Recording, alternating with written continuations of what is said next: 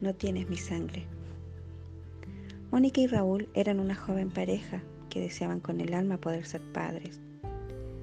Tras intentarlo durante mucho tiempo y no ver resultados, decidieron buscar ayuda médica, pero esta tampoco los ayudó. Debido a esto, Mónica se animó a adoptar algún pequeño, pero Raúl no estaba de acuerdo con aquella decisión, ya que él quería ser padre biológico, tener un hijo de su propia sangre, no criar a un niño rechazado por sus propios progenitores. Mónica hacía oídos sordos a los comentarios de Raúl y continuó con sus planes. Pasó el tiempo y la adopción tampoco daba resultado, solo falsas esperanzas de que tal vez en algún momento llegaría un bebé a quien poder criar. En una ocasión, sentada en la sala de servicios sociales, se encontró con una mujer, quien le contó que en un poblado lejano vivía una viejecita que estaba a cargo de su nieta, una bebé de ocho meses.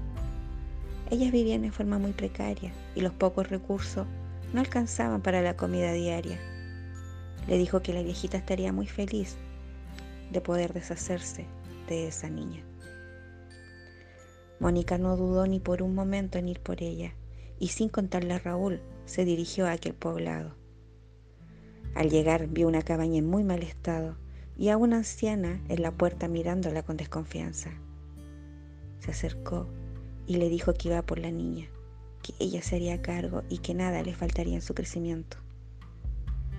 La anciana no podía ocultar el alivio que sentía al deshacerse de lo que para ella era un estorbo. Fue por la niña, la cual tomaba con una expresión de desprecio y temor, y se la entregó a Mónica.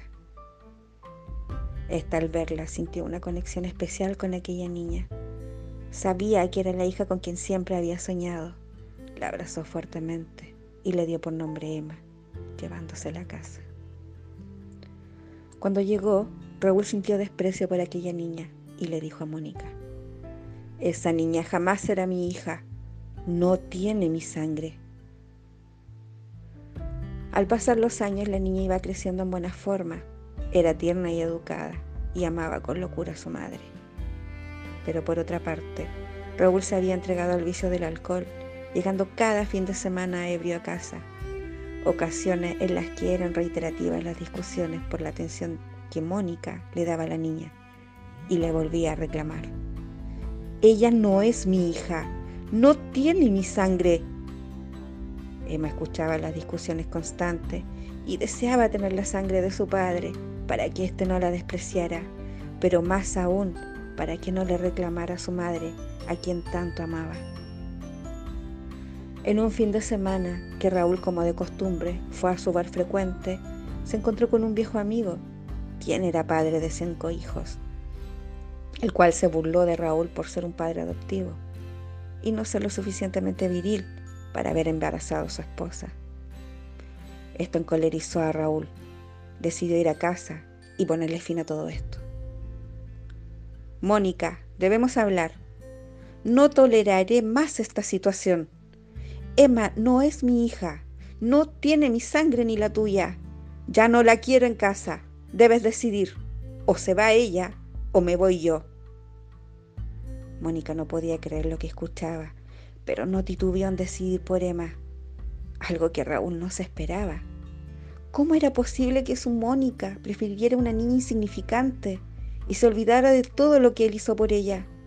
La sacó de la miseria, de las manos de un padre abusador del infierno mismo. Y ahora ella lo traicionaba, prefiriendo a esa niña. Raúl enfurecido arremetió contra Mónica, golpeándola brutalmente.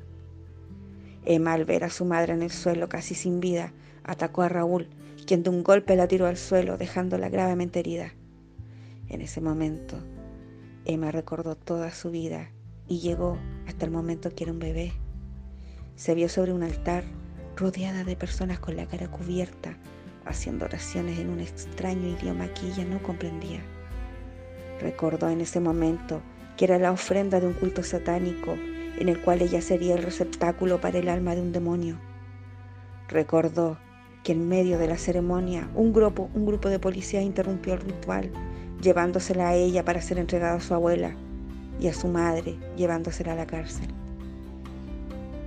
Al ser consciente despertó a aquel demonio que llevaba adentro, el cual estuvo dormido durante años y el que le dio una fuerza inconmensurable.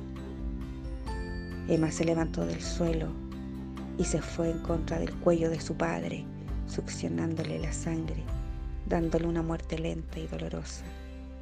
Cuando ya no quedaba nada más que beber, le dijo, Padre, ahora sí soy digna de ser tu hija.